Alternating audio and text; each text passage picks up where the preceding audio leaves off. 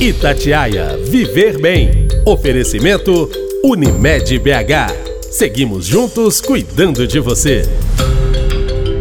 Naturalmente já se faz necessário aprender a lidar e a lutar contra o câncer, o desafio se torna ainda maior em tempos de pandemia, especialmente quando estudos revelam a morte por câncer tem aumentado em até 13% a cada mês por causa de atraso no tratamento. Entidades médicas estão disparando alertas já publicados cientificamente que a gente agora vai saber um pouco mais por quem é especialista no assunto e se sente a realidade aí bem de pertinho dentro do consultório. A gente está recebendo aqui hoje no Viver Bem o médico oncologista Amândio Soares, médico cooperado da Unimed BH, um dos fundadores do Horizonte, Instituto Oncomed em Belo Horizonte. Doutor, é um prazer receber o senhor aqui na Itatiaia para a gente bater esse papo sério mas de forma leve, né? Afinal, se a gente está aqui, é para alertar e trazer bons conselhos a partir da experiência do senhor, não é mesmo? Seja muito bem-vindo, viu, doutor Amândio? Camila, muito obrigado pelo convite. Agradeço essa oportunidade de estar aqui com vocês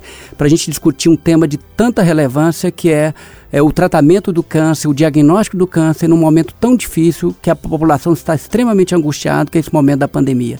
Agradeço muito essa oportunidade. A luta, né, por si só, já é muito marcante na vida de quem tem câncer e está vivendo esta pandemia com riscos ainda mais aumentados. E agora vem esse estudo, né, mostrar que a morte pela doença aumenta em até 13% a cada mês por causa de atraso no tratamento. Então, doutor, esse é um dado que coloca ainda mais peso na preocupação de quem convive com câncer pelo Brasil ou já é uma realidade mundial, doutor? O que, que diz o estudo e de onde que ele vem? Isso mesmo, Camila. O que, que aconteceu? Logo no início da pandemia, grandes centros de tratamento do câncer no mundo inteiro eles observaram que estava tendo uma redução do número de pacientes em quimioterapia, ou seja, o número de pacientes que estavam em tratamento reduziram, e da mesma forma eles perceberam que o número novo de pacientes esperados de ser admitidos no serviço, eles também reduziram. Né? O que, que significa? Ocorreu uma interrupção do tratamento por parte dos pacientes que já estavam recebendo o tratamento e também um atraso no diagnóstico desses pacientes. E uma, uma universidade, a Queen University, no Canadá, ela fez uma análise de vários estudos que publicaram mostrando isso. Então ela fez uma, um, um, um apanhado de todos os estudos que é denominado de meta-análise e nessa meta-análise ela concluiu que a mortalidade pelo câncer ela vai aumentar de 6 a 13%, dependendo claramente de algumas variáveis, em consequência desse abandono do tratamento e do atraso do diagnóstico. Então, que, que acontece? É muito pesado nesse momento, né? Um paciente em tratamento por câncer, recebendo um tratamento, ele está vivendo, vivendo ansiedade e angústia, o medo da pandemia e o medo também da doença, Camila. Isso é muito, é muito pesado para ele, na verdade. Com certeza. Agora, no consultório do senhor, doutor, o senhor sente de perto que as pessoas estão deixando cada vez mais de lado as consultas de rotina, o que acaba interferindo nesta falta de diagnóstico precoce, né, de descobrir o câncer o quanto antes, e aí fica difícil, por exemplo, de se descobrir a doença em sua fase inicial, né? Se não há consulta de rotina, fica difícil descobrir algo? Isso, Camilo. O, o objetivo maior da oncologia, é, em primeiro lugar, é evitar que os pacientes desenvolvam câncer, que é através da prevenção primária. Outro objetivo que é de grande relevância é o diagnóstico precoce, que é a prevenção secundária. E é, é, sabido que com o diagnóstico precoce a possibilidade de cura aumenta significativa, muito, né? E essa cura ela é, é atingida a custo de tratamentos menos agressivos, tratamentos menos mórbidos para o paciente, Camila. E o que, que acontece? Essa redução na procura de assistência médica foi percebida sim. Teve sim uma redução no diagnóstico, e esse exemplo de redução diagnóstico, a gente pode citar que algumas sociedades de especialidade médica aqui no Brasil, logo no início da pandemia, a Sociedade Brasileira de Patologia mostrou que tinha uma redução significativa de 50% a 70% no número de novas biópsias realizadas. Né? Isso reduzindo, portanto, o número diagnóstico de casos diagnosticados, seguramente por um atraso no diagnóstico. E esse diagnóstico foi percebido no consultório. A gente percebe claramente que os pacientes estão chegando agora numa fase mais avançada da doença. E isso a gente fala com muito pesar, porque infelizmente esses pacientes eles vão perdendo a oportunidade de atingir o objetivo maior que é a cura, Camila. Agora, para o senhor, te assusta esse número, mostrando morte por câncer sendo aumentada em até 13% a cada mês por causa de atraso no tratamento? Ou esta é uma estatística para o senhor já esperada em tempos de pandemia? Assusta e assusta muito, Camila. Assusta por quê? Porque durante muitos e muitos anos, nós, as sociedades médicas, a, a, a, a, sociedade vem lutando na tentativa de ter um diagnóstico de câncer numa fase mais inicial. Um número enorme de campanhas de conscientização mostrando a importância do diagnóstico precoce do câncer e de repente algo inesperado acontece. De repente muda todo o panorama. É muito triste quando você tem o diagnóstico do câncer em fases avançadas. A abordagem da doença é muito mais complexa, o tratamento é mais mórbido para o paciente e muitas vezes a gente não consegue atingir o sucesso que gostaríamos. Então, isso assusta sim, porque a nível de consultório, a nível de prática, a gente já percebia que os pacientes já chegavam numa fase que era potencialmente curável e a gente hoje consegue perceber alguns casos chegando em fase avançada, infelizmente, Camila. E essa fase avançada, então, é, é o risco é além do risco de se aumentar o número de casos por câncer do Brasil, né? Vai além disso, porque pacientes já em tratamento têm tido essa piora considerável. E em alguns casos chegam à morte exatamente por causa desse abandono do tratamento, isso para quem já tem o câncer? Exatamente, porque o paciente está submetendo a um tratamento, um tratamento preconizado, um tratamento que seguramente vai trazer grande benefício para ele, vai reduzir a possibilidade dele ter uma recidiva da doença, ele reduz a possibilidade da doença voltar, aumentando, portanto, a chance de cura. Se esse tratamento ele não é seguido como planejado, pode sim trazer grande prejuízo para o paciente e aumentar o índice de mortalidade, como o estudo mostrou, Camila. E o senhor saberia indicar, por exemplo, quais são os tipos de cânceres que estão nesta estatística tão preocupante de ter a morte aumentada aí em 13% por causa desse atraso do tratamento? Isso, essa, pergunta sua é, é, é extremamente relevante porque ela estratificou pelos tipos de câncer, né? É, no estudo que foi publicado nessa meta-análise, ele estratificava, mostrando com aumento da possibilidade de câncer de, de, mortalidade por câncer de mama, caso tenha atrasos, né, principalmente dependendo do tipo de câncer de mama, aumento da possibilidade também da mortalidade por câncer de intestino grosso.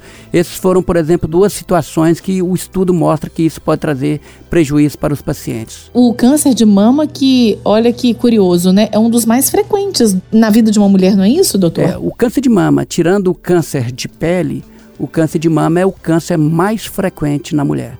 Nós podemos falar e afirmar, e são dados estatísticos, o câncer de mama representa 25% de todos os casos dos cânceres das mulheres. Então, uma em cada dez mulheres vai ter câncer de mama. E se a gente tendo esse atraso de diagnóstico, certamente você pode contribuir para isso, para piorar o prognóstico dessas pacientes. Nesse momento ainda muito delicado, né, diante dos números da Covid-19 e hospitais novamente cheios, como se descobrir o câncer, especialmente na fase inicial para facilitar o tratamento da doença. Haveria uma dica geral para a população nesse momento da pandemia, doutor? Sim. A pandemia é, é, é, pelo novo coronavírus ela vem trazendo grande preocupação, porque é uma doença que dissemina muito rápido e ela tem uma gravidade da doença observada em alguns grupos populacionais, né? Principalmente naqueles pacientes com a, a, a idade fragilizada, né? a saúde fragilizada pela própria idade ou que tem alguma morbidade. Apesar dessa preocupação, desse medo do Covid da população, eh, nós precisamos enfatizar, enfatizar de maneira bem clara, que inclusive já foi tema de campanha, que o câncer não faz quarentena, o câncer não espera e pode nos surpreender.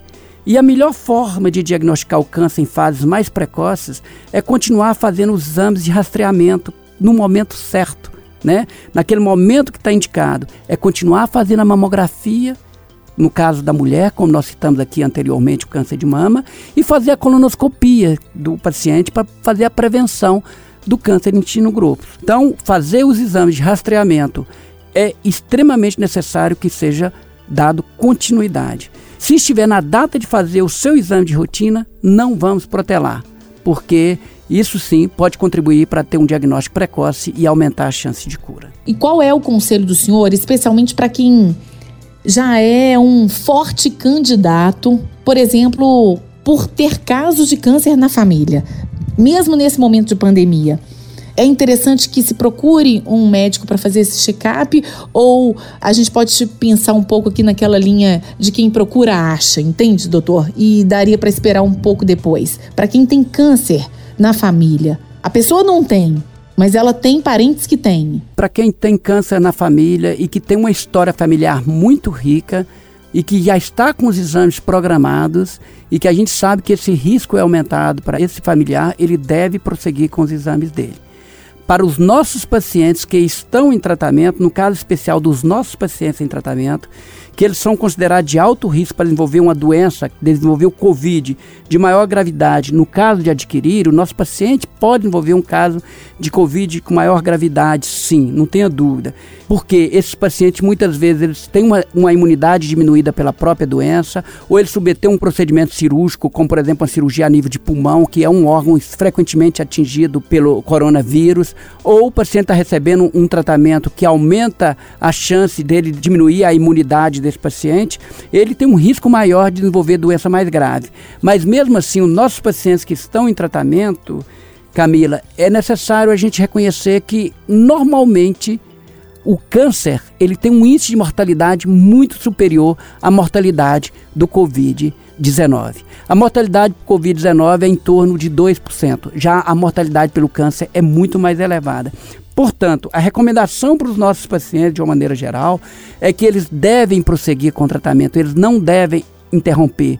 Se houver a necessidade de fazer alguma adaptação no tratamento desse paciente pela pandemia, que essa adaptação seja feita, mas o paciente não deve interromper o tratamento, porque o câncer, de uma maneira geral, é mais grave que o Covid-19. Agora, falando de exemplos práticos, doutor Amandio, para quem já está se tratando, seguindo bonitinho as regras do jogo, né? Seguindo o tratamento, tem como melhorar a qualidade de vida de quem tem câncer, mesmo durante essa pandemia? Sim. É preciso a gente lembrar, Camila, que tratamento do câncer não é só é, fazer o medicamento, não é só fazer a radioterapia. O tratamento do câncer vai muito além vai ter que ter um acolhimento adequado para esses pacientes. É necessário conscientizar esse paciente de que o tratamento pode trazer grande benefício para ele. E existem formas de tornar esse tratamento mais leve para o paciente, evitando que ele tenha efeitos colaterais significativos, evitando toxicidade acentuada do tratamento, tudo através de uma orientação adequada, evitar ou reduzir de maneira significativa o mal-estar provocado por esse tratamento, evitar aquela fraqueza que o tratamento pode induzir, evitar as náuseas e vômitos, e sempre explicando para o paciente que nós, a manutenção do tratamento, pode ser atingido o objetivo maior para ele, que é a cura. Então, existe sim, orientar também a necessidade de fazer nesse período a prática de atividade física pode contribuir para diminuir a tensão e os efeitos adversos do tratamento e uma alimentação saudável. Sei que é muito difícil permanecer em casa, é, evitando o contato social, mas nesse momento, pacientes que estão recebendo tratamento de quimioterapia, por exemplo, é necessário que eles mantenham todos os cuidados necessários para evitar o Covid e um deles é o distanciamento social. O senhor disse a palavra acolhimento, né? A família também precisa acompanhar esse parente que tem câncer de pertinho, inclusive nas consultas de rotina junto à oncologia. É importante esse acompanhamento para um tratamento também familiar e os profissionais estão preparados para isso, doutor? Essa pergunta sua é, é muito interessante. Eu costumo falar que o, nosso paciente, o nosso cliente não é só o paciente, é também o familiar. O familiar precisa ter uma participação ativa. O familiar precisa entender qual que é o tratamento que o paciente está recebendo, qual que é o objetivo desse tratamento que o paciente está recebendo. Ele precisa também ser acolhido junto com o paciente. Precisa receber explicações, porque na realidade quem está o dia a dia próximo do paciente é o familiar. Esse familiar precisa receber essas orientações e o profissional tem que estar preparado e ter a tranquilidade possível para transmitir isso para o familiar. E o profissional precisa sempre, Camila, estar disponível para isso. Sempre para comunicar ao familiar e ao paciente o que for necessário na hora que ele precisar. Nesse momento de pandemia, nesse momento de muita angústia que o paciente está sofrendo esses medos todos, o médico precisa estar disponível para atender às necessidades e às angústias do paciente e do familiar. Lidar com a possibilidade um dia da morte já é algo difícil para a maioria de nós, mas especialmente quando chega o diagnóstico de câncer em plena pandemia. Como trabalhar a positividade e afastar da mente os pensamentos negativos, o medo da morte. Aliás, isso é importante também para o tratamento avançar e a gente deixar de lado esta regra que parece meio que geral, né? Que quando chega o diagnóstico de câncer parece que é uma sentença de morte. É isso aí que você fala é muito interessante porque as pessoas, é, a doença, é, falar a palavra câncer já é estigmatizante para muitas pessoas, né? principalmente pessoas de uma idade mais avançada. A gente percebe que esse estigma está mudando, ele está acabando, mas é importante que a gente conscientize o paciente, o familiar, que o diagnóstico de câncer não é uma sentença de morte. Hoje, a maioria dos pacientes que tem um diagnóstico de câncer e que submete a um tratamento, a maioria deles consegue atingir o objetivo maior que é a cura. E para esse paciente, é importante a gente falar que o tratamento ele vai muito além da quimioterapia. Ele vai muito além de uma cirurgia, ele vai muito além de uma radioterapia. Consiste no acolhimento do paciente. A experiência do paciente, do familiar, ela precisa ser mais leve, principalmente, como você falou anteriormente, nesse tempo de pandemia.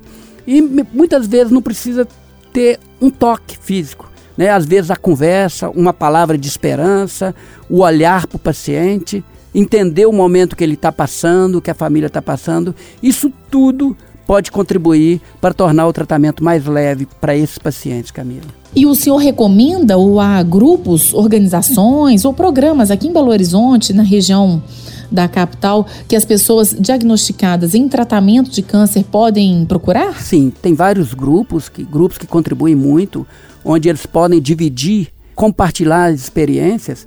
Posso citar um para vocês que frequentemente, por exemplo, em relação ao câncer de mama, como o grupo Pérolas de Minas, as meninas do Pérolas de Minas estão sempre acolhendo essas pacientes, mostrando a experiência, passando força, dando esperança para elas e contribui muito. Muitas vezes o paciente que está em algum grupo como esse reage melhor ao tratamento. E agora falando rapidamente sobre a vacinação contra a Covid para quem tem câncer, doutor. É indicada ou super indicada a ponto dos pacientes com câncer estarem entre os grupos prioritários, doutor Amândio?